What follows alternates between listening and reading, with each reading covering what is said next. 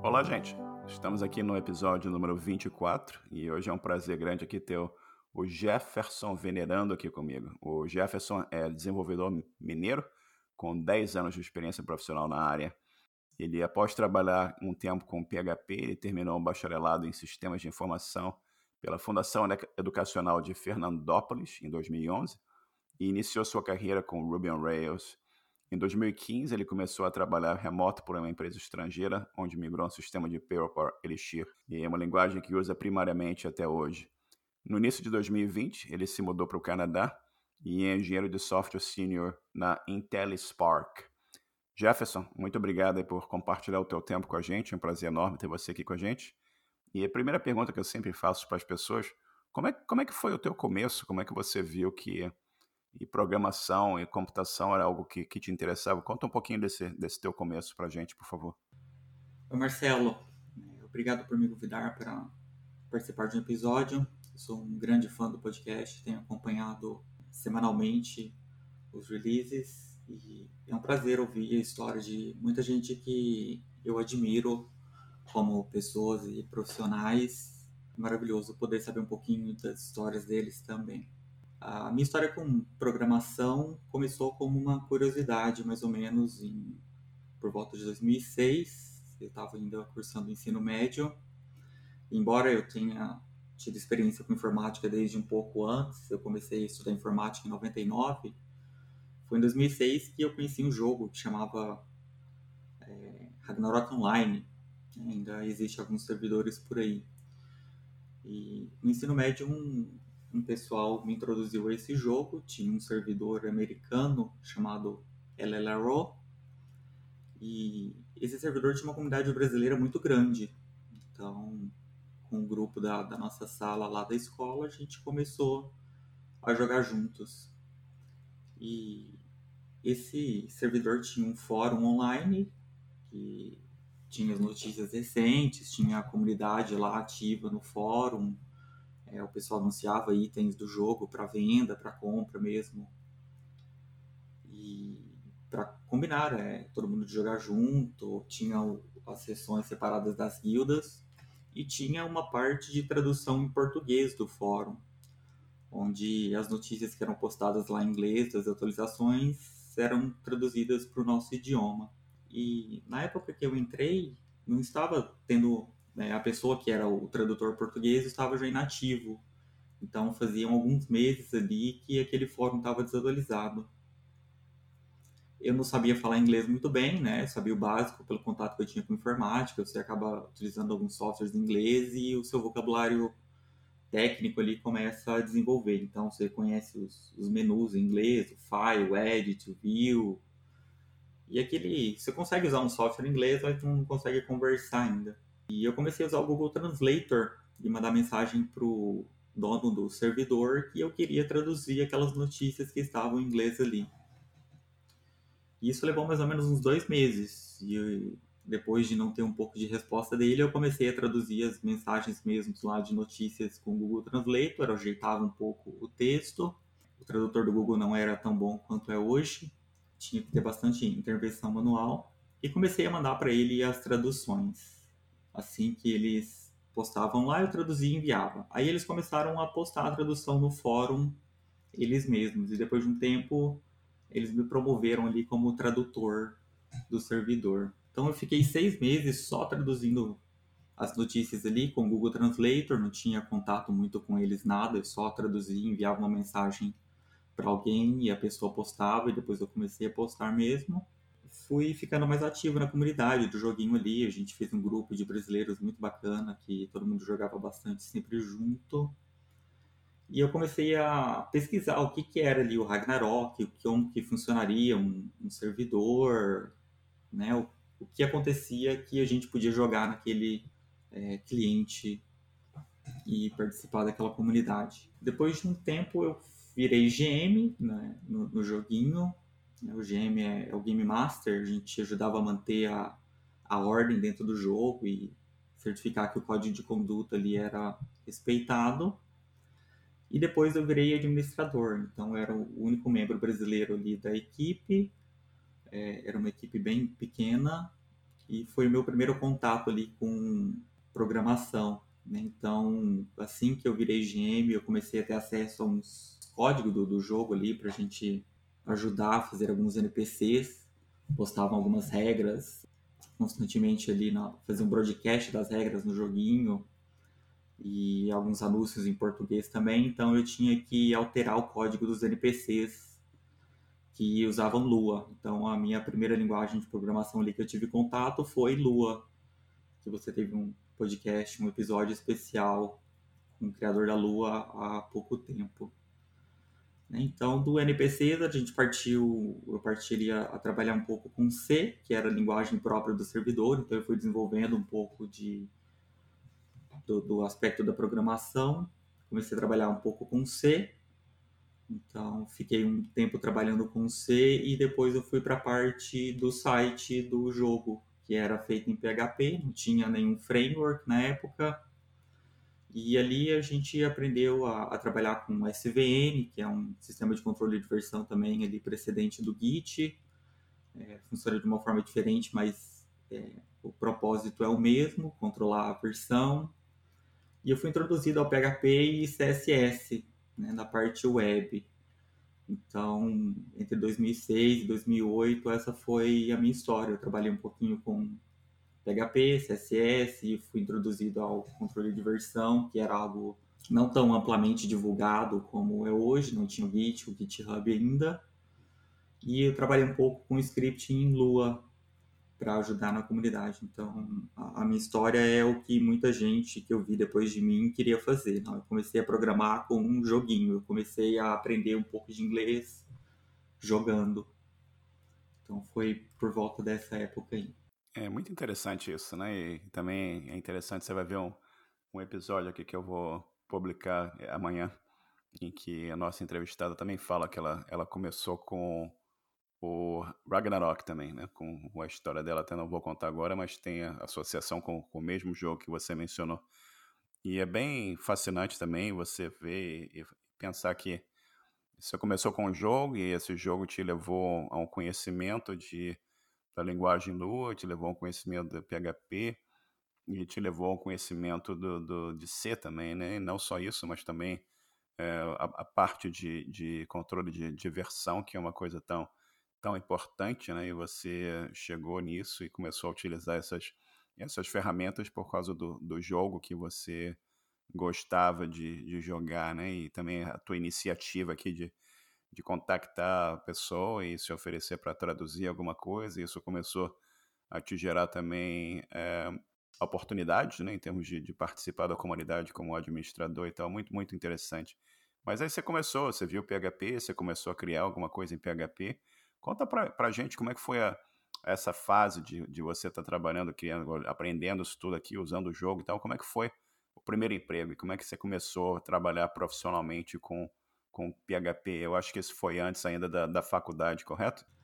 Então, eu comecei a trabalhar com PHP por volta de 2008. Eu tinha passado por uma agência de publicidade, trabalhando como designer um tempo atrás, e por lá tive contato um pouco também com a linguagem, é, alguns sisteminhas internos. Foi onde eu conheci o Zend Framework, que era um, um framework PHP, né, pra, no formato MVC, que é o Model View Controller, e aí eu aprofundei um pouco mais meus conhecimentos, né? O, o que eu tinha trabalhado na época do Ragnarok não era apenas um sitezinho simples em PHP, não tinha uma estrutura mais robusta e foi onde eu aprofundei um pouco mais meus conhecimentos ali em PHP. Então foi um, um breve período antes de eu começar a fazer sistemas de informação por volta de 2008. E depois de, de começar a faculdade eu conheci o Rails e a história mudou um pouco. Antes da gente, antes da gente falar do Rails, conta um pouquinho mais sobre sobre PHP para nós, que é uma coisa que a moçada que está começando sempre tem dificuldade de entender, é o tal do, do front-end, o tal do back-end.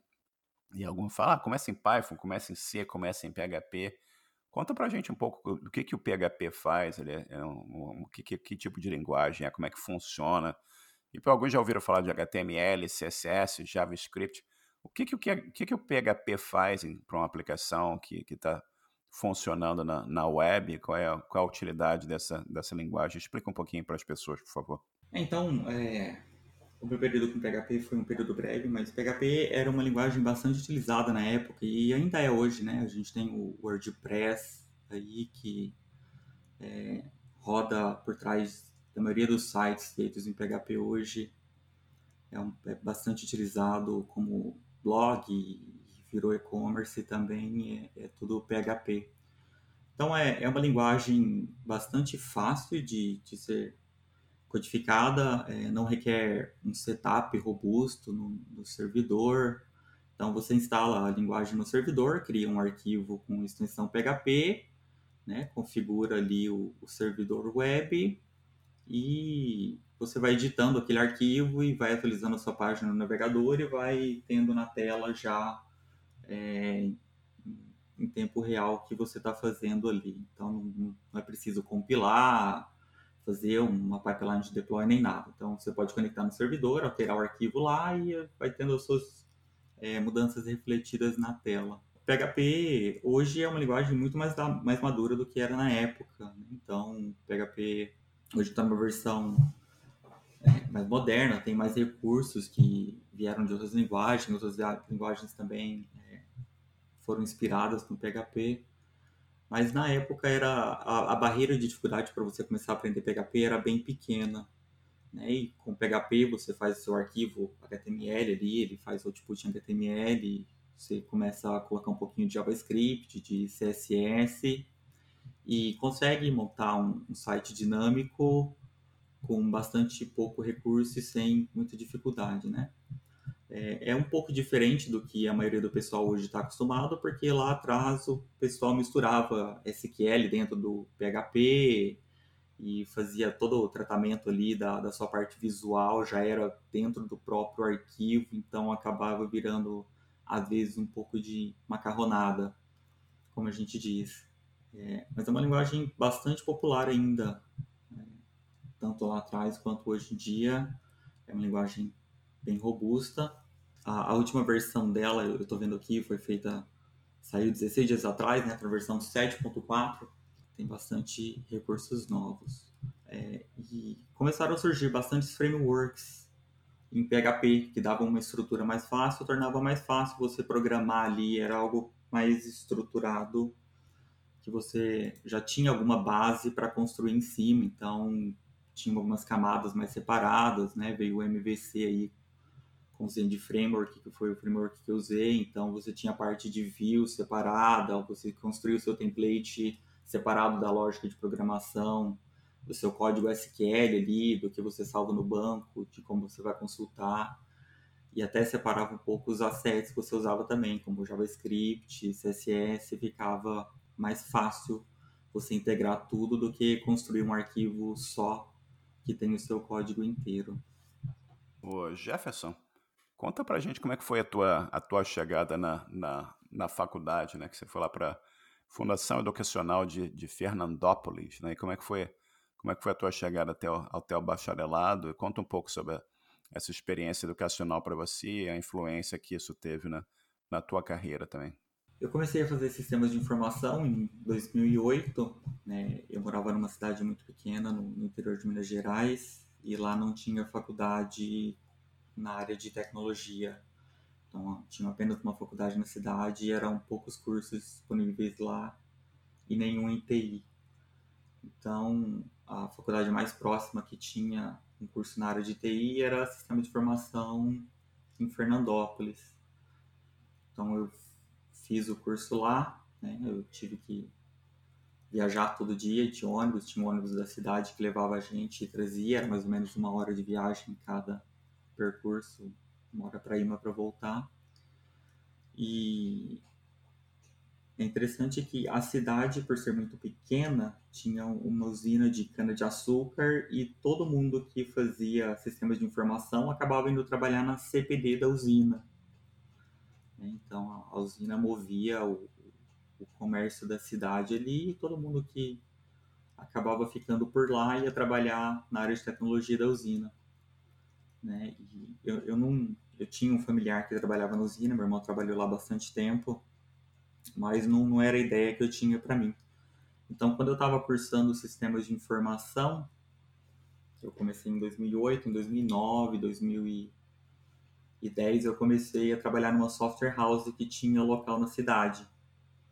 E nessa época, embora eu estava alocado como suporte, eu acabei tendo um pouco mais de contato com Linux, né, o Delphi que o pessoal usava lá na software house. E lá eu continuei trabalhando um pouco com PHP, usando o Zend para fazer alguns sistemas internos lá para auxílio do time de suporte, né? Tinha um agregador de links, algum agregador de versões que a gente deixava os pacotes que estavam compilados em Delphi só para a gente fazer o download e fazer o upgrade do software dos clientes. E foi também nesse período, em 2009, que eu conheci o Rails. A gente deu início na faculdade em 2008. Em 2009, a gente já estava falando sobre o que ia fazer com o TCC, TTC, o TCC, o trabalho de conclusão de curso. E como eu tinha passado por uma agência de publicidade antes, eu tinha visto um software que fazia gestão da agência ali. E por ter familiaridade com esse software, eu sabia é, os prós e os contras deles e sabia que alguns recursos que eram bastante úteis para uma agência de publicidade eram difíceis de usar ou estavam ausentes ali daquele software. Então, em 2009, junto com mais três colegas, a gente fechou um grupo para fazer o TCC e planejando o que a gente ia fazer, eu dei ideia. Falei, olha, eu tenho experiência com agência de publicidade, a gente podia fazer um software para agência de publicidade para o TCC. Então, a gente tinha que fazer tanto a programação do software quanto a documentação, seguindo as diretivas que a gente viu ali na, na faculdade. E para fazer esse software, eu tinha visto já na época mais ou menos o que era Rails. Na faculdade a gente não tinha nada parecido, é, eles ensinavam Java para nós, né, com JCF, o Server Faces, é, algum framework Java, tinha o Hibernate, é, foi mencionado lá. E dada a complexidade do software que a gente tinha que fazer, é, eu não estava muito animado para fazer tudo em Java.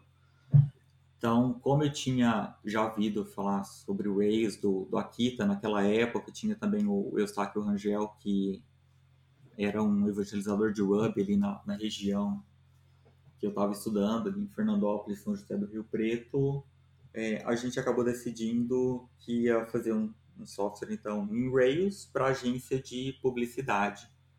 Né? Então, eu graduei apenas em 2011, mas a gente ficou de 2009, 2010 ali até o final de 2011 trabalhando com Rails e todo mundo colocando mão nas massas ali para o software de agência de publicidade sair para a gente terminar a graduação.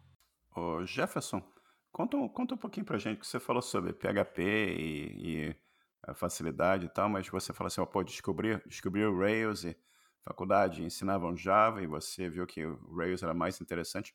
Conta um pouquinho para gente o que, que, o que você achava no, no Ruby on Rails mais interessante do que você viu na tua experiência com PHP ou na tua experiência com Java. Conta pra gente o que, que, o, que, que o Ruby on Rails traz que, que outras linguagens talvez na época não, não traziam e o que, que isso facilitou para você, por favor. É, o Rails é, naquela época já era conhecido como uma linguagem que veio ali, um framework do Ruby e é focado na produtividade do desenvolvedor, né? Então, você começar a ter alguma coisa já que funciona, que alguém pode usar, era bem mais fácil fazer em Rails do que é, fazer em outras linguagens. Então, você tinha os, os, geradores de código lá, você criava o seu projeto usando o command line e você já podia abrir seu navegador e ver alguma coisa ali em poucos segundos. E aí você segue as convenções do Rails que também é MVC. Né? Cria um, um arquivo de, de model ali, faz um template, cria um controller, adiciona uma rota e você já tem alguma coisa ali funcionando. Então, quando a gente estava trabalhando com Java, estava aprendendo Java na faculdade, era muito mais engessado é, você construir algumas coisas. E o Rails tirava é, essa barreira. Então, a gente tinha que fazer um software bem complexo. A nossa ideia era fazer um software grande, ia ter várias partes ali. E se a gente fosse ficar preso em Java, por exemplo, ia ter uma complexidade bem maior, é, fazendo configurações, é, tendo uma, uma, dificuldade maior em fazer aquilo que a gente queria rodar em um tempo que a gente talvez não teria. Então, o Rails tirava é, essa barreira para você ver alguma coisa funcionando e, e construir as coisas mais fáceis. Era mais fácil você alterar ou pivotar o projeto é, utilizando uma linguagem mais simples. E o Rails também trouxe é, uma coisa que as outras linguagens e, e, ferramentas na época não tinham, né? Então, você criava um projeto em Rails, os tutoriais que você seguia já falavam de Git, então você já aprendia o versionamento de controle de versão com Git, e juntamente com isso você tinha ali já tudo separado, é, os seus assets e já aprendi um pouco de SCSS, né, o SAS, que é, é você programar em CSS, é uma extensão do CSS, é uma coisa que você programa e é compilada para CSS, que era uma vantagem também para a gente trabalhar na época. E além disso, o Rails também introduziu para nós é, teste unitário. Então, o framework já vinha ali com alguns testes, puxava, né, incentivava os desenvolvedores a escreverem testes já desde o início do projeto. E teste era uma coisa que a gente passou muito superficialmente na faculdade e agregou bastante é, profissionalmente e como desenvolvimento pessoal também você já já ter naquela época que você estava começando a construir um software novo, aprendendo uma linguagem nova, uma comunidade que já tinha uma visão focada em, em boas práticas, né? Então tinha testes, tinha controle de versão, né? Tinha já a gente já começou a aprender uma, uma pipeline de deploy ali, umas boas práticas, manter um, um servidor, preparar ele, preparar a sua aplicação para deploy, segurança. Então, a, a, comunidade Rails era bem ativa e tinha em mente é, esse monte de coisas que durante o período da faculdade ali a gente às vezes só ouvia falar ou tinha bastante pouco contato e estava tudo ali com fácil acesso. E você começou a trabalhar na área com, com, com Rails depois do, do TCC e tal. E conta pra gente essa, essa, essa transição. Você saiu do TCC, foi, foi trabalhar com, com Rails. E, e como é que foi até a chegada do trabalho remoto para uma empresa estrangeira? Conta essa, conta essa fase da vida, como é que deu os primeiros passos aí, fazer o TCC, terminar a faculdade, como é que foi essa passar profissionalmente até você chegar na, na começar o trabalho re, remoto para para a empresa estrangeira, que eu acho que foi em 2015, isso, correto? Isso, então, ali no último ano de faculdade, na, na reta final, a gente já estava com o software funcionando da, da, forma que a gente queria, em Rails, tudo certinho, é, tinha documentação completa do software do nosso grupo ali e faltava a apresentação do software na banca. Então, para incentivar os meus colegas de grupo e para a gente se preparar já para a banca, que todo mundo temia enquanto fazia faculdade, a gente se inscreveu em várias, é, vários eventos que teve ali na, na cidade, na região, para divulgar o nosso software ali, né? fazer uma apresentação ou outra é, sobre Rails também. E a gente participou de diversos eventos ali naquele último, último ano, né? A gente participou de eventos em FATECs, em ETECs, é... e foi se preparando ali, ganhou certa visibilidade na, na comunidade local da nossa região, é, por ter participado desses eventos né, com interesse mais ou menos é, egoísta ali, a gente queria só se preparar para a banca, mas acabou sendo pouco conhecido como é, divulgando um pouco o Rails ali na, na, nossa região. Então, depois que a gente concluiu o curso, é, eu vi uma vaga de, de Rails em, em São José do Rio Preto e apliquei. Né? Falei, olha, eu, eu tenho um pouco de experiência com Rails já, eu fiz o meu projeto de graduação, eu participei dos eventos aqui da região e acabei que foi o meu, o meu primeiro emprego ali com Rails depois da faculdade.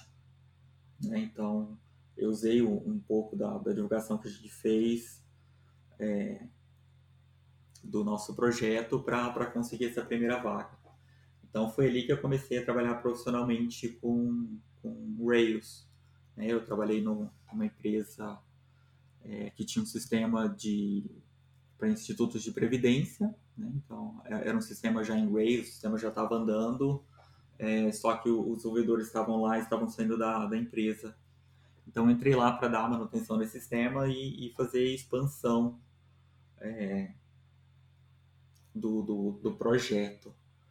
Então é, era um sistema em Rails, estava com versão mais antiga, então meu primeiro trabalho ali profissional foi é, atualizar um pouco a versão do Rails, é, melhorar um pouco o sistema de deploy, melhorar um pouquinho o, os testes ali, mas a, a, faculdade que alavancou ali, né, que me deu a oportunidade de, de conseguir um, um emprego logo após a graduação. Foi bastante interessante e proveitoso, né? Então, quem está começando na área também, é, ser ativo numa comunidade ali, fez bastante diferença em conseguir o primeiro emprego na área, o que às vezes é uma dificuldade para muita gente que está terminando a graduação e fica sem saber o que fazer, né? Então, pessoas perguntam: olha, eu tenho, preciso arranjar um emprego, mas eu não tenho experiência. Para eu conseguir emprego, está todo mundo querendo experiência e eu acabei de me formar. Então, se você é ativo numa comunidade ali, você começa a fazer o seu nome, começa a ajudar outras pessoas, e isso pode também te ajudar é, no início da carreira como programador. E você, como é que foi essa chegada para começar a trabalhar para o exterior? Então, depois de ficar um tempo na, naquela empresa, é, eu comecei a buscar novas oportunidades e acabei indo para Belo Horizonte, trabalhar com Rails lá também. Assim que eu me mudei para Belo Horizonte, depois de três meses estando lá, eu fui indicado para uma vaga remota pelo dono da, da empresa de Ragnarok que eu tinha trabalhado há muito tempo. Então eu comecei a minha carreira com programação lá com jogando Ragnarok, né? Acabei que a gente faz amizade com o pessoal e anos depois essa pessoa entrou em contato comigo, eu comecei a fazer um, um freelance para eles, trabalhei um pouquinho com é, Ember.js, fazendo uma paginazinha, um sitezinho lá pequeno para integração com o software que eles tinham e essa pessoa me chamou a trabalhar em tempo integral com eles assim que eu tinha me mudado lá para BH. Né? Então, é, eles tinham um sistema de Captive Portal, que é uma página da web que é acessada por usuários quando eles se conectam a alguma rede antes de ter acesso aos outros recursos oferecidos na rede. Né? Então, como se fosse aquele sistema que quando você está no, aeroporto, você se conecta no Wi-Fi, pede para você fazer um cadastrinho ali para você poder acessar, acessar a internet. Então eles tinham um sistema desse que era utilizado em escolas, é, hospitais, quartéis militares, mas o, o, foco grande era escolas mesmo. E eu comecei a trabalhar nesse sistema remoto com é, essa pessoa que era a administradora do Ragnarok. Então, é, era um time pequeno, trabalhava basicamente ele e eu, e foi minha primeira experiência remota, né? Então, eu fui para BH para trabalhar numa empresa e acabei ficando só três meses ali naquela empresa. Depois eu fui é, trabalhar remoto em tempo integral para uma empresa americana. Foi nesse período que eu trabalhei um pouquinho com Per, então o sistema que eles tinham na época, lá em 2015, era escrito em Per e roda na, na Amazon, na AWS. E esse sistema era considerado legado porque você podia dar manutenção, mas não podia estender o sistema mais ou adicionar né, novas features. Então, o, o, programador que fez o sistema compilou bastante coisa na máquina pessoal dele e fez o deploy do, do sistema na AWS e a gente não tinha acesso ao código-fonte completo do sistema para a gente recompilar e fazer o deploy de novo. Então, é, nessa época, a gente precisava é, dar uma, uma guinada no, no produto, precisava ter novas features. É, e foi onde eu conheci o Elixir. Então eu trabalhava com Rails até essa época, fiz algumas coisas em Rails lá com Ember, que era um complemento do sistema atual que tinha. E dado ao que a gente precisava construir, né, do, do Rails, eu acompanhava o, o Valim, vi o crescimento dele ali, eu já tinha ouvido falar um pouquinho também em Elixir nas versões é, antes da, da 1.0 ali um, um pouquinho. E quando lançou 1.0 eu já estava de olho nela já e se encaixou muito bem com o que a gente precisava fazer na empresa que eu estava trabalhando remoto. Então a gente tinha autonomia para escolher a tecnologia que a gente trabalhava e foi o meu primeiro contato com o Elixir ali. Então eu comecei a fazer em paralelo um sistema que tinha as novas features que a empresa precisava em Elixir e depois eu fui fazendo o backport, né? Fui pegando o que estava no sistema em Per e fazendo só o paralelo em Elixir até que a gente conseguiu desativar esse sistema em Per que estava legado.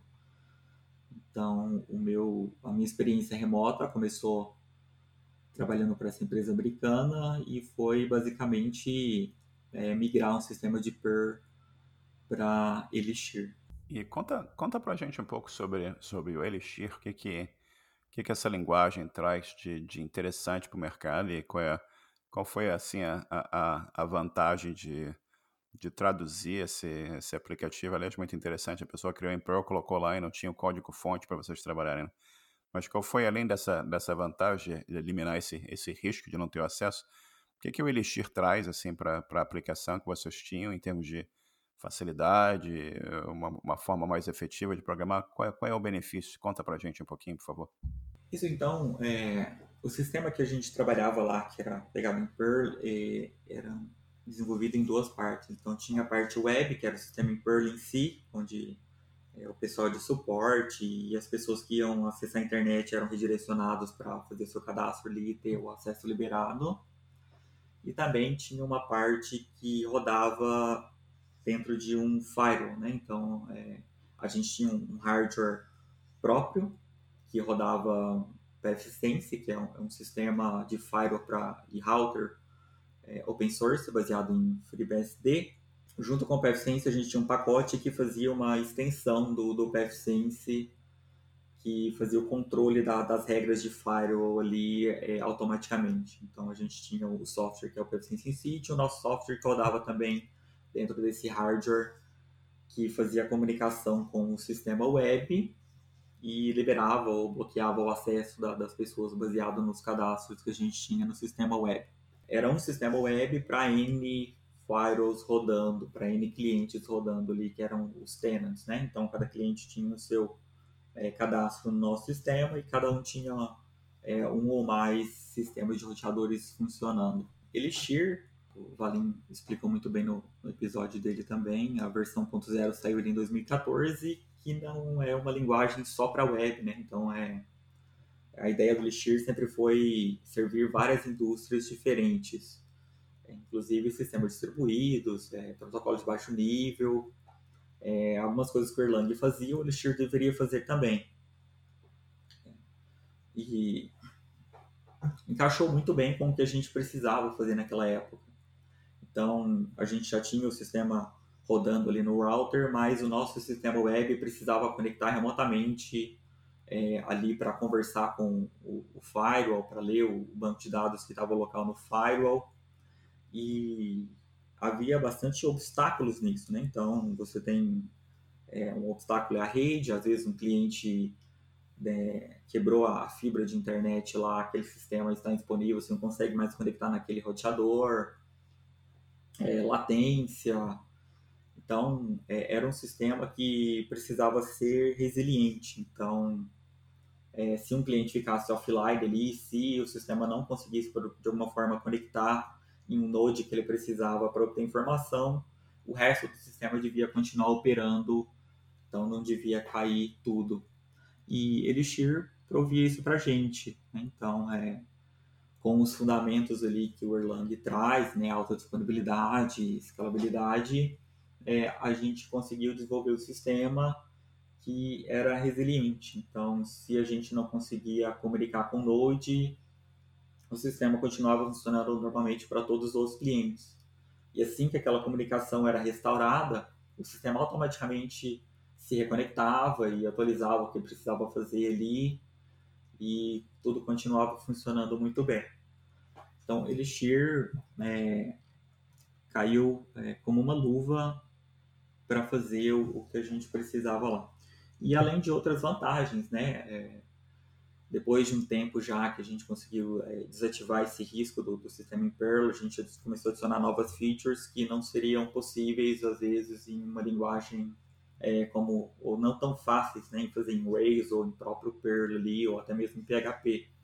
Então, a gente tinha um, dashboard real-time que pegava é, a saúde de todos os clientes ali, de todos os files que tinham, quem estava online, quem estava offline, a gente conseguia pegar as versões automaticamente de cada um e ler.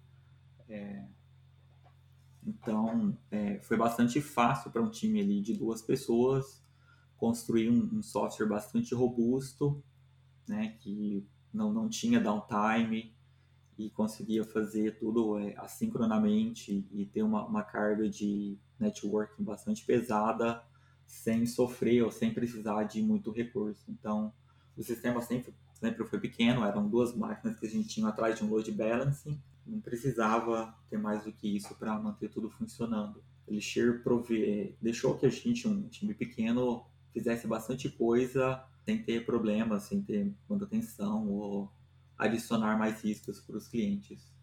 Ô Jefferson, e como é que foi a parte do, do inglês, a importância de você estar tá trabalhando para uma empresa no exterior com o domínio de inglês que você precisava para trabalhar com esse, com esse cliente que você tinha? Inglês é, é, fundamental hoje na nossa área, né? Então, desde que eu comecei lá a usar o Google Translator para traduzir as notícias ali, eu tive meu primeiro contato em inglês, mas depois para desenvolver um pouco mais de, de comunicação, para eu conseguir mesmo fazer as coisas e, e desenrolar, é, era necessário um, um, conhecimento um pouco maior. É, eu tive bastante privilégio de conseguir desenvolver o meu inglês nessa época que eu estava jogando, então a, a, nossa comunidade brasileira se engajava com pessoas é, americanas ali, de outras nacionalidades, e todo mundo conversava por voz. É, num software que chamava Ventrilo, né? Então, hoje todo mundo usa Discord, antigamente a gente usava Ventrilo, que era um software de bate-papo por voz, então a gente ia jogar, todo mundo tentava conversar ali, então eu tive um pouco de contato também com inglês falante, né? Tentar falar alguma coisa, tentar entender o que, que o pessoal estava falando para a gente se comunicar. Depois que eu comecei a trabalhar remoto, eu não tinha um inglês muito bom ainda, mas eu já tinha o basicão, o feijão com arroz ali. E trabalhando remotamente com esse amigo, a gente tinha contato diário, basicamente ficava o dia inteiro conversando, eu fui desenvolvendo um pouco mais. E esse foi o, o contato do inglês. É, além disso, quando eu comecei a faculdade, os livros de Rails que, que eu tinha acesso, que a gente comprou para começar a desenvolver o sistema ali, não, vamos aprender Rails agora, é, a gente precisa de conteúdo, estava tudo em inglês, o, material bom e atualizado, né? A gente tinha o Eustáquio Rangel, que fez o livro no web dele em português, um livro muito bom, é, mas para a gente ir bastante além disso, o conteúdo estava todo em inglês.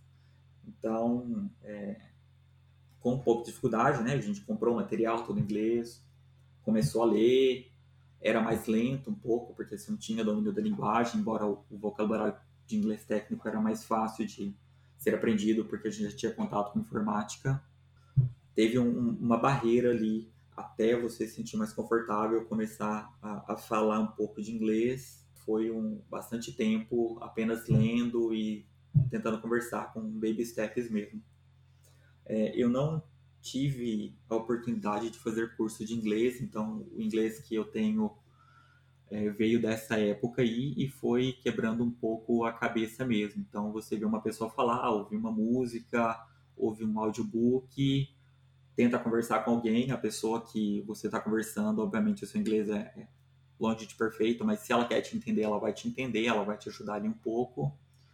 É, mas quem tem a oportunidade de fazer um curso, de aprender inglês, o quanto antes na carreira, é melhor porque embora tenha bastante conteúdo muito bom em português sobre diversos assuntos, né, frameworks da moda tem conteúdo em português, tem muito livro técnico bom em português, é, não tem como fugir do inglês. Então, é, depois que eu comecei a trabalhar remoto, conversando com essa pessoa, eu comecei a conversar com outras pessoas da empresa também e fui quebrando essa barreira e fui diminuindo, tendo menos dificuldade a cada mês ali que se passava a conversar. Mas é, é isso. Inglês é fundamental, é de fato. Quem tem a oportunidade de fazer um curso, é, não deixe a oportunidade de passar, porque, é, hora ou outra, se a oportunidade chegar e você não tiver inglês, talvez você é, não consiga mudar a sua vida ou vai acabar perdendo um, um bom emprego, uma oportunidade de trabalhar já para fora do país, ou até ficar um pouco é, perdido dentro da comunidade que você está inserida por falta da linguagem. Ô Jefferson, e conta pra gente como é que, como é que nasceu o interesse em, em vir morar no Canadá e como é que foi esse, esse começo dessa, dessa relação com o Canadá e finalmente a, a imigração no começo de 2020. Conta um pouco pra gente como foi essa, essa fase da vida e esse começo no Canadá, como é que está sendo? O Canadá foi um, um pouco inesperado para mim.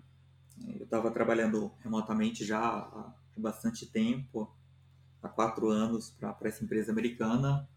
É, eu, eu, me mudei de Belo Horizonte para São José do Rio Preto novamente, que foi onde eu tive o meu primeiro trabalho profissional ali com, com o Rails, onde eu comecei a minha carreira profissional.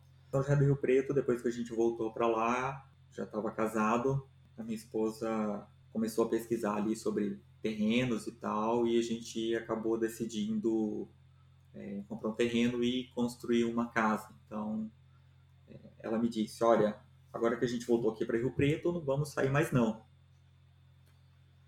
E trabalhando remoto ali, passou um, um, tempo, um colega que trabalhou comigo nessa empresa em São José do Rio Preto me procurou, falou que tinha conseguido um, um trabalho para fora e precisava de ajuda para fazer um contrato de trabalho ali como eu tinha feito o, o, meu contrato de trabalho que eu utilizava com a empresa americana, eu ajudei ele a fazer o contrato dele, né? Eu falei, olha, é, a minha experiência é melhor ter isso aqui, isso aqui, isso aqui no contrato, né? É, amarrar os quinais direitinho, emitir nota fiscal tudo direitinho para trabalhar para fora. Então eu fiquei muito feliz quando essa pessoa chegou em mim e pediu essa ajuda, porque eu sabia que ela tinha já interesse em e achar um, um trabalho para fora e estava procurando isso. Então, ajudei aquela pessoa ali, naquela época, era mais ou menos meados de, de 2019. E depois passou um tempo, essa pessoa chegou para mim e falou: Olha, lembra que você me ajudou? Eu, Não, eu lembro. Eu estou indo para o Canadá e tem mais uma vaga aberta aqui na empresa. A gente está trabalhando aqui com Elixir também, Live View, é uma extensão do Phoenix ali para trabalhar em, em, real time, onde você tem é, uma interação rica na, na página da web ali, utilizando WebSockets, que faz bastante coisa que um, um SPA faz, que um, um sistema completamente JavaScript para front-end faz é, em Elixir. E era a tecnologia que eu estava trabalhando também remotamente. Então, é, eu acabei aplicando ali para trabalhar junto com ele e foi tudo questão de uma semana ali. Ele chegou falou: Olha, tem uma vaga, aplica aqui. Eu apliquei, conversei com o dono da empresa. Depois eu tive uma, uma entrevista com ele e o outro desenvolvedor. E na próxima semana eles fizeram uma oferta. A ideia inicial era utilizar essa oferta para renegociar um, um salário melhor na empresa que eu estava. Só que acabou sendo uma, uma oportunidade muito boa, né? Então eu conversei com a minha esposa a gente passou os nossos planos ali, estava com casa construída, faltava apenas é, na, na, fase da vida que a gente estava ter um filho. E a gente decidiu pausar um pouquinho os planos do filho e, e aceitar a oportunidade de vir aqui para o Canadá. Então eu comecei a trabalhar remoto para eles também é, no final de 2019 e agora no começo de 2020 eu vim aqui para o Canadá. Então foi algo inesperado na minha vida, honestamente. É, não tinha expectativa de, de migrar, mas foi uma oportunidade boa que eu tive. Acho que por ter ajudado uma pessoa no passado, né, acabou aparecendo e a gente decidiu aceitar e estamos aqui desde fevereiro agora de 2020. E é fantástico ver, olhar para trás aqui no, no, começo da nossa conversa, ver você começando lá com um joguinho, né? Você começou jogando o Ragnarok, você começou a fazer umas traduções e tal, aí você começa, não necessariamente sabendo inglês, mas usando o Google Translate, você vai fazendo uma tradução aqui, uma tradução ali, e você começa a ter acesso a, e vira administrador do, do, do jogo, do servidor, e aí você começa evoluir na, na, sua carreira, tem uma certa exposição ao PHP que você começou a usar lá no jogo, e do PHP você vai gradativamente evoluindo para o Ruby on Rails, você tem a faculdade, você trabalha com seu projeto lá de, de conclusão de curso e, né, e você tem o trabalho que você fez junto à, agência também, e você vai evoluindo cada vez mais na, na sua carreira e, e aquilo, Ruby on Rails eventualmente pinta um trabalho lá para você fazer um, um, trabalho remoto e converter a aplicação que alguém criou em Perl para Elixir, daí outro trabalho com, com seu amigo aqui te leva a uma, uma oportunidade no Canadá. Esse, esse encadeamento de, de eventos na, nas vidas da, das pessoas é algo assim realmente absolutamente fantástico. Né? E você chegou no Canadá aqui no comecinho da, da pandemia, né? Conta pra gente um pouco sobre como é que foi a chegada aqui, que tipo de, de assistência o Canadá ou a, ou a empresa proveu para você? Como é que está sendo esse, esse começo aqui no Canadá durante, durante a pandemia para você? Então, é, eu não sabia que viria para o Canadá na, no ano passado e muito menos que chegaria aqui e ia ter uma pandemia, né?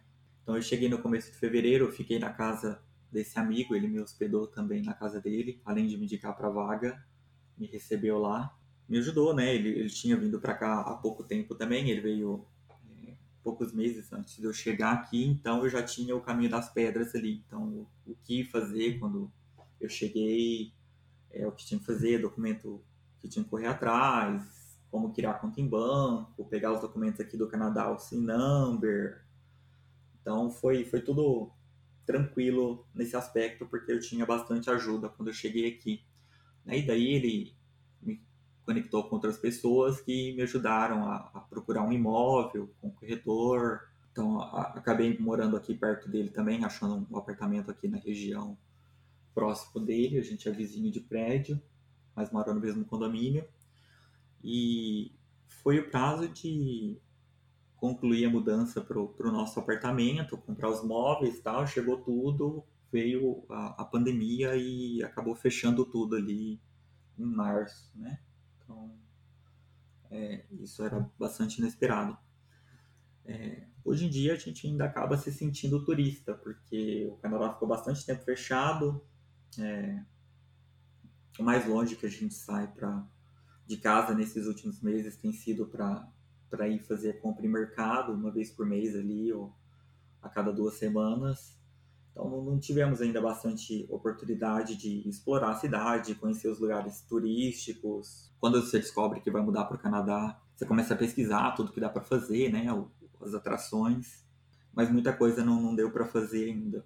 Então tem sido bom, porque o, país é, é, um país bem organizado, é bem diferente do Brasil, é só que ainda é, é diferente, dá aquele gostinho quando a gente sai na rua, a gente ainda fica impressionado com umas coisas, por exemplo, a, a arquitetura da cidade é muito bonita, tem muita área verde, bastante lagos aqui, né? a, a, neve que quem morou no, no interior de São Paulo, onde fazia 35 graus na sombra, é algo surreal. Então é, é estamos bastante felizes de, de, estar aqui, mas ainda com aquele gostinho de turista na boca, porque a, a pandemia fez a gente postergar alguns planos, né? Então não tive a oportunidade ainda de, de concluir a, a CNH por causa da pandemia, tá tudo fechado. É, tem mais algumas coisas ainda para a gente fazer, mas paciência, né? A gente aguarda agora. Tá começando a chegar a vacina aí, vamos esperar que em 2001 as coisas se normalizem um pouco e dê para a gente aproveitar o Canadá e, e, a cidade aqui. O Jefferson, conta um pouco para a gente sobre a receptividade da, da equipe na empresa, como é que está sendo essa, essa colaboração com, com os membros da equipe e todo mundo trabalhando remoto. Então, tá, na, na, empresa que eu trabalho, a IntelliSpark, a gente tem um, um produto para EdTech, né, na área de educação. A, a ideia do, do produto é é quebrar os cílios de informação que se formam no, no, ambiente escolar. Então, cada pessoa, cada professor ali, cada pessoa que tem contato com o aluno tem uma visão é, diferente do aluno ali. E o nosso software agrega isso. Né? Então, todo mundo divide informação sobre o aluno. É, o nosso software usa Elixir e somos apenas três desenvolvedores trabalhando no, no projeto. E cada um veio de um, de um lugar. Né? Então, tem esse amigo meu que veio lá de São José do Rio Preto veio para cá. É, tem um outro desenvolvedor que veio da Dinamarca e depois eu cheguei aqui também. Então, apenas nós três é, tocamos o, o, software aí. Então, por ser um, uma empresa pequena, com poucos desenvolvedores, é, a gente tem bastante comunicação assíncrona e a gente trabalha cada um é, pegando uma, uma nova funcionalidade e fazendo ela desde o início dela ali, a codificação, os testes e o deploy da funcionalidade. Então, é, a empresa é, é uma empresa é, americana, né, mas a gente é contratado por uma empresa aqui do Canadá, que é a Terminal, é um, um, hub de contratações, então ela tem diversas empresas parceiras e contrata os desenvolvedores e alocam nessas empresas. E eles apoiaram bastante a gente aqui nesse período de, de quarentena, na chegada aqui. Então, é, estão disponíveis para tirar dúvidas, ajudar a gente no que fazer, dar indicações de, de como funciona as coisas aqui, médico e tal. É, e a nossa empresa parceira também, a IntelliSpark, a empresa americana, é, apoiou bastante a gente no nosso começo aqui. Então, é, foi negociada uma, uma realocação do Brasil para cá. Chegando aqui, a gente teve ajuda para montar o, o, escritório e a ideia era que a gente fosse para o escritório é, mensalmente, pelo menos uma vez por, por semana ou, ou a cada mês. Só que com a pandemia acabou ficando tudo remoto. Então, nós três aqui, a gente não tem contato mais um, um com o outro fisicamente faz bastante tempo a gente tem a, a comunicação pelo, pelo, Slack com o resto do time americano e acabou ficando também que o pessoal lá, cada um se mudou para um canto do, do país e está todo mundo trabalhando completamente remoto. É, mas, em, em, geral, a gente foi, foi bem acolhido. É, é uma empresa pequena, nós três nos damos é, muito bem. É, acaba que também empresa pequena tem as suas dificuldades, né? então a gente entra em em alguns conflitos, mas todo mundo no time é bastante maduro, a gente consegue resolver os nossos problemas de uma, de uma forma amigável e está todo mundo é, focado no sucesso da empresa e do produto e todo mundo vai remando ali, todo mundo no mesmo barco rema para o mesmo objetivo. Mas uh, eu já tinha a experiência em trabalhar remoto, né? então é, não foi uma transição muito drástica chegar aqui e ter que voltar um pouco para o escritório e agora voltar a ficar remoto, é, eu já estava bastante acostumado com isso. E também o, o, pessoal que trabalha comigo já, já tinha esse convívio um pouco mais remoto. Então a gente não, não teve dificuldade nesse aspecto, não. Ô Jefferson, como você sabe, o nosso, nosso grupo lá do, dos programadores, você tem desde as pessoas que têm mais de 30 anos de experiência de, de trabalho até os iniciantes, né? E a gente está tentando ajudar os os iniciantes a seguirem uma carreira, se decidirem pela área de tecnologia, programação, o que seja. E o que, que você o que, que você recomenda para essas pessoas que estão estão começando, estão assim naquela fase de experimentar, tentar entender o que, que é um compilador, tentar entender o que, que é um IDE e tentando realmente decidir se aquilo é para elas ou não. O que, que você recomenda para essas pessoas? Eu acho que para quem está começando hoje, é, há bastante informação é, e é muito mais fácil você obter informação e se inteirar de, de um assunto do que era na época que eu comecei. Né? Isso é uma faca de dois gumes, é bom e, e é ruim. Para quem está começando hoje, é, é, bastante interessante você entender como as peças se, se encaixam ali.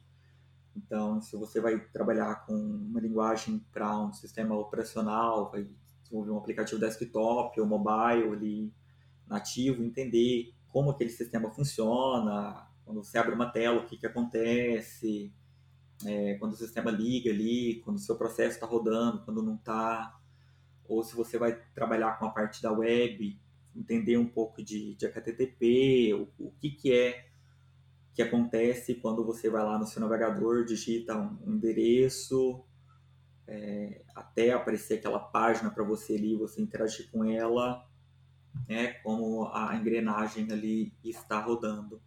Há bastante, bastante áreas hoje de trabalhar com tecnologia, né? Você pode ir um pouco mais para front-end, trabalhar com é, a parte de design em si, fazer um study guide, ou um design system, trabalhar com foco em, em CSS, ou você pode ser é, um programador front-end, trabalhar com React, com Angular, uma linguagem SPA, ou você pode unir todas as tecnologias e trabalhar é, tudo junto ali, fazer um sistema híbrido. Então, é, é você ver a, a, parte que você se identifica um pouco mais e entender como as peças vão se encaixar ali, como as coisas funcionam.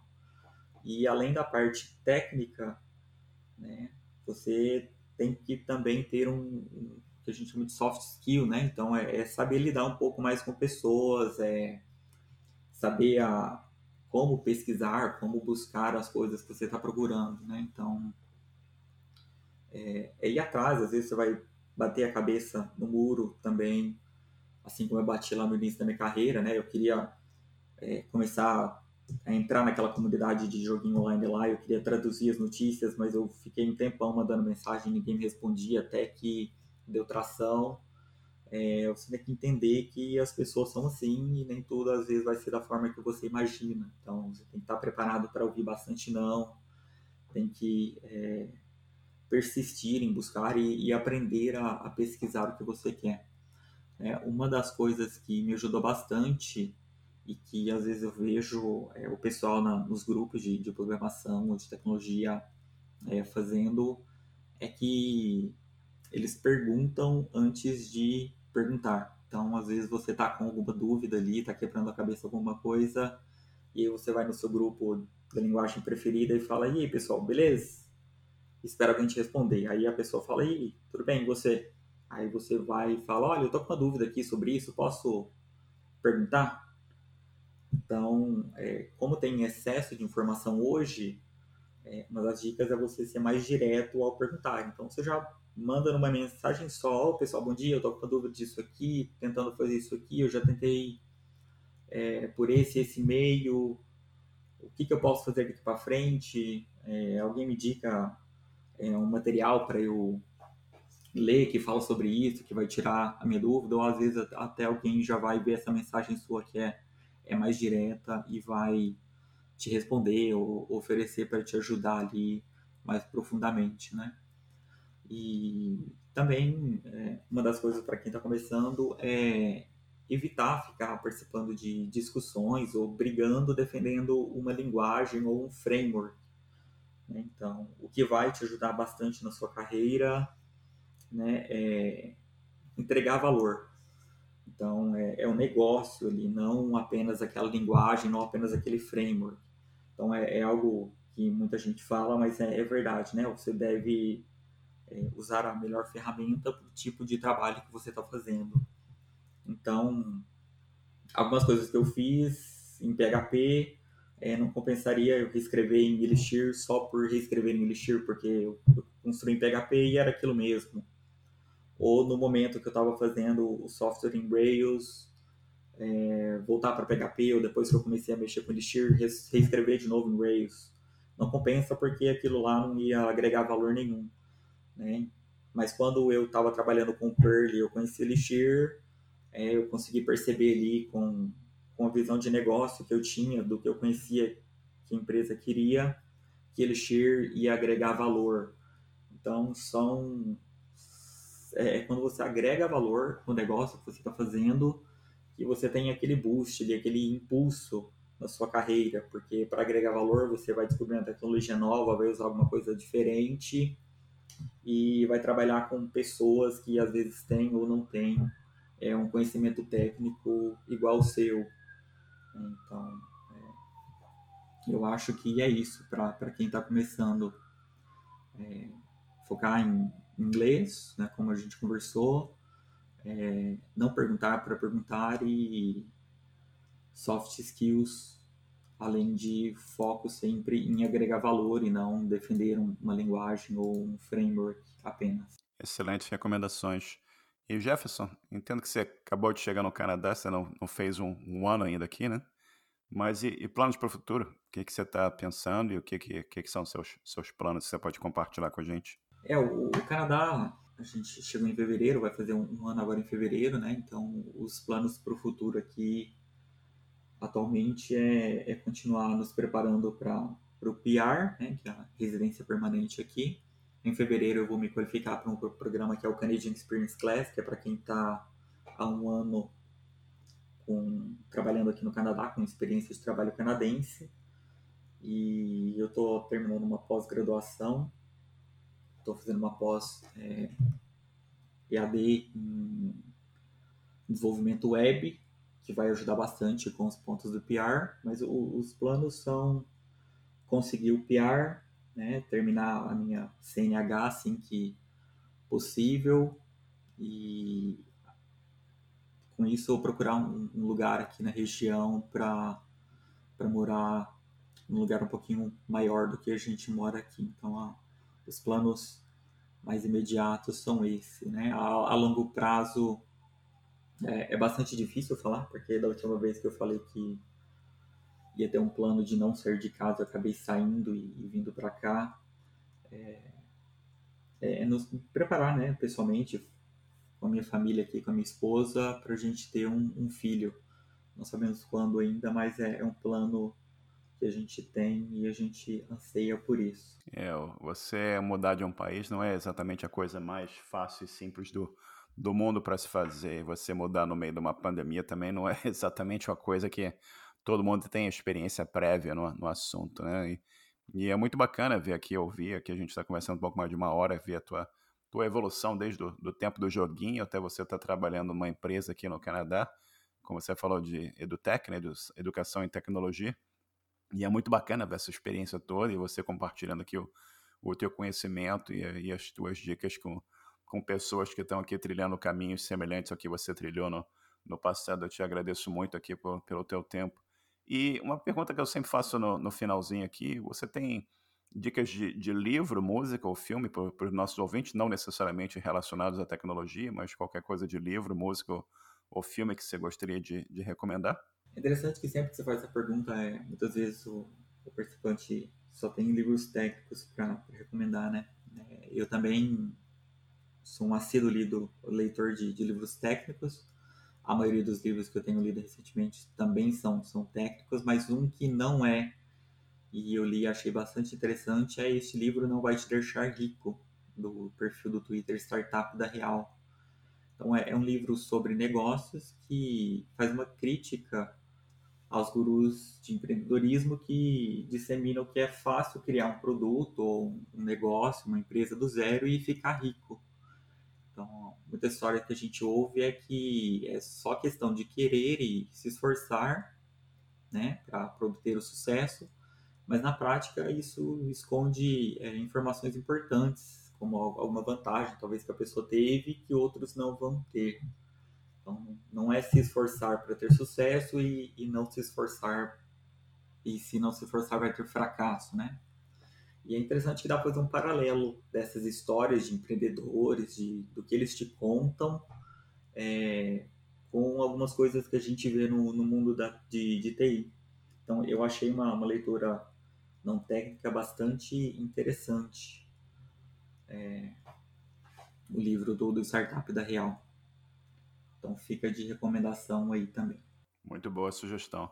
Jefferson, você quer deixar alguma informação aqui para contato do pessoal? Alguém quiser entrar em contato com você, algum uh, Twitter ou rede, outra rede social qualquer, ou e-mail, que seja? É, eu estou no Twitter como arroba chamanime, é, também participo de alguns grupos do, do Telegram, o pessoal pode entrar em contato, eu estou no Elixir Brasil, no grupo TEI no Canadá, onde a gente discute sobre imigração e, e, como é chegar aqui no Canadá, que às vezes pode não ser tão fácil ou tão, é, como o pessoal diz, né, o Canadá precisa de brasileiros e é só chegar aqui está tudo pronto e a gente depois está aqui vê que não é bem assim. E também estou no grupo Guilda Tech, que é um, um grupo que o pessoal se reúne para conversar sobre programação, embora muita gente entra lá acha que é grupo de Free Fire. Então podem entrar em contato comigo nesses canais aí e eu vou fazer o possível para responder. E Jefferson, novamente, muito obrigado aqui pela, pelo teu tempo. Foi um prazer enorme aqui ouvir a tua, tua experiência toda. E sempre acho uma coisa emocionante e fantástica ver a pessoa começou lá no, jogando videogame e você está aqui no, no, Canadá contribuindo para a economia, aqui contribuindo para soluções para a indústria e ajudando outras pessoas já que querem realizar esse sonho também de, de vir morar aqui no Canadá. É fantástico isso. Muito obrigado pelo teu tempo, muito obrigado por compartilhar aqui a tua, tua experiência e um sucesso absoluto para você por aqui. Vamos conversando. Forte abraço para ti. Obrigado, Marcelo, mais uma vez por ter me, convidado a participar do podcast. E, normalmente eu reitero que eu sou um grande fã e foi um prazer passar esse momento aqui com você. Até mais. Abração. Chegamos ao final de mais um episódio. Agradeço a todos a atenção e o nosso site é hosprogramadores.com. Participem e até o próximo episódio. Um bom dia para todos.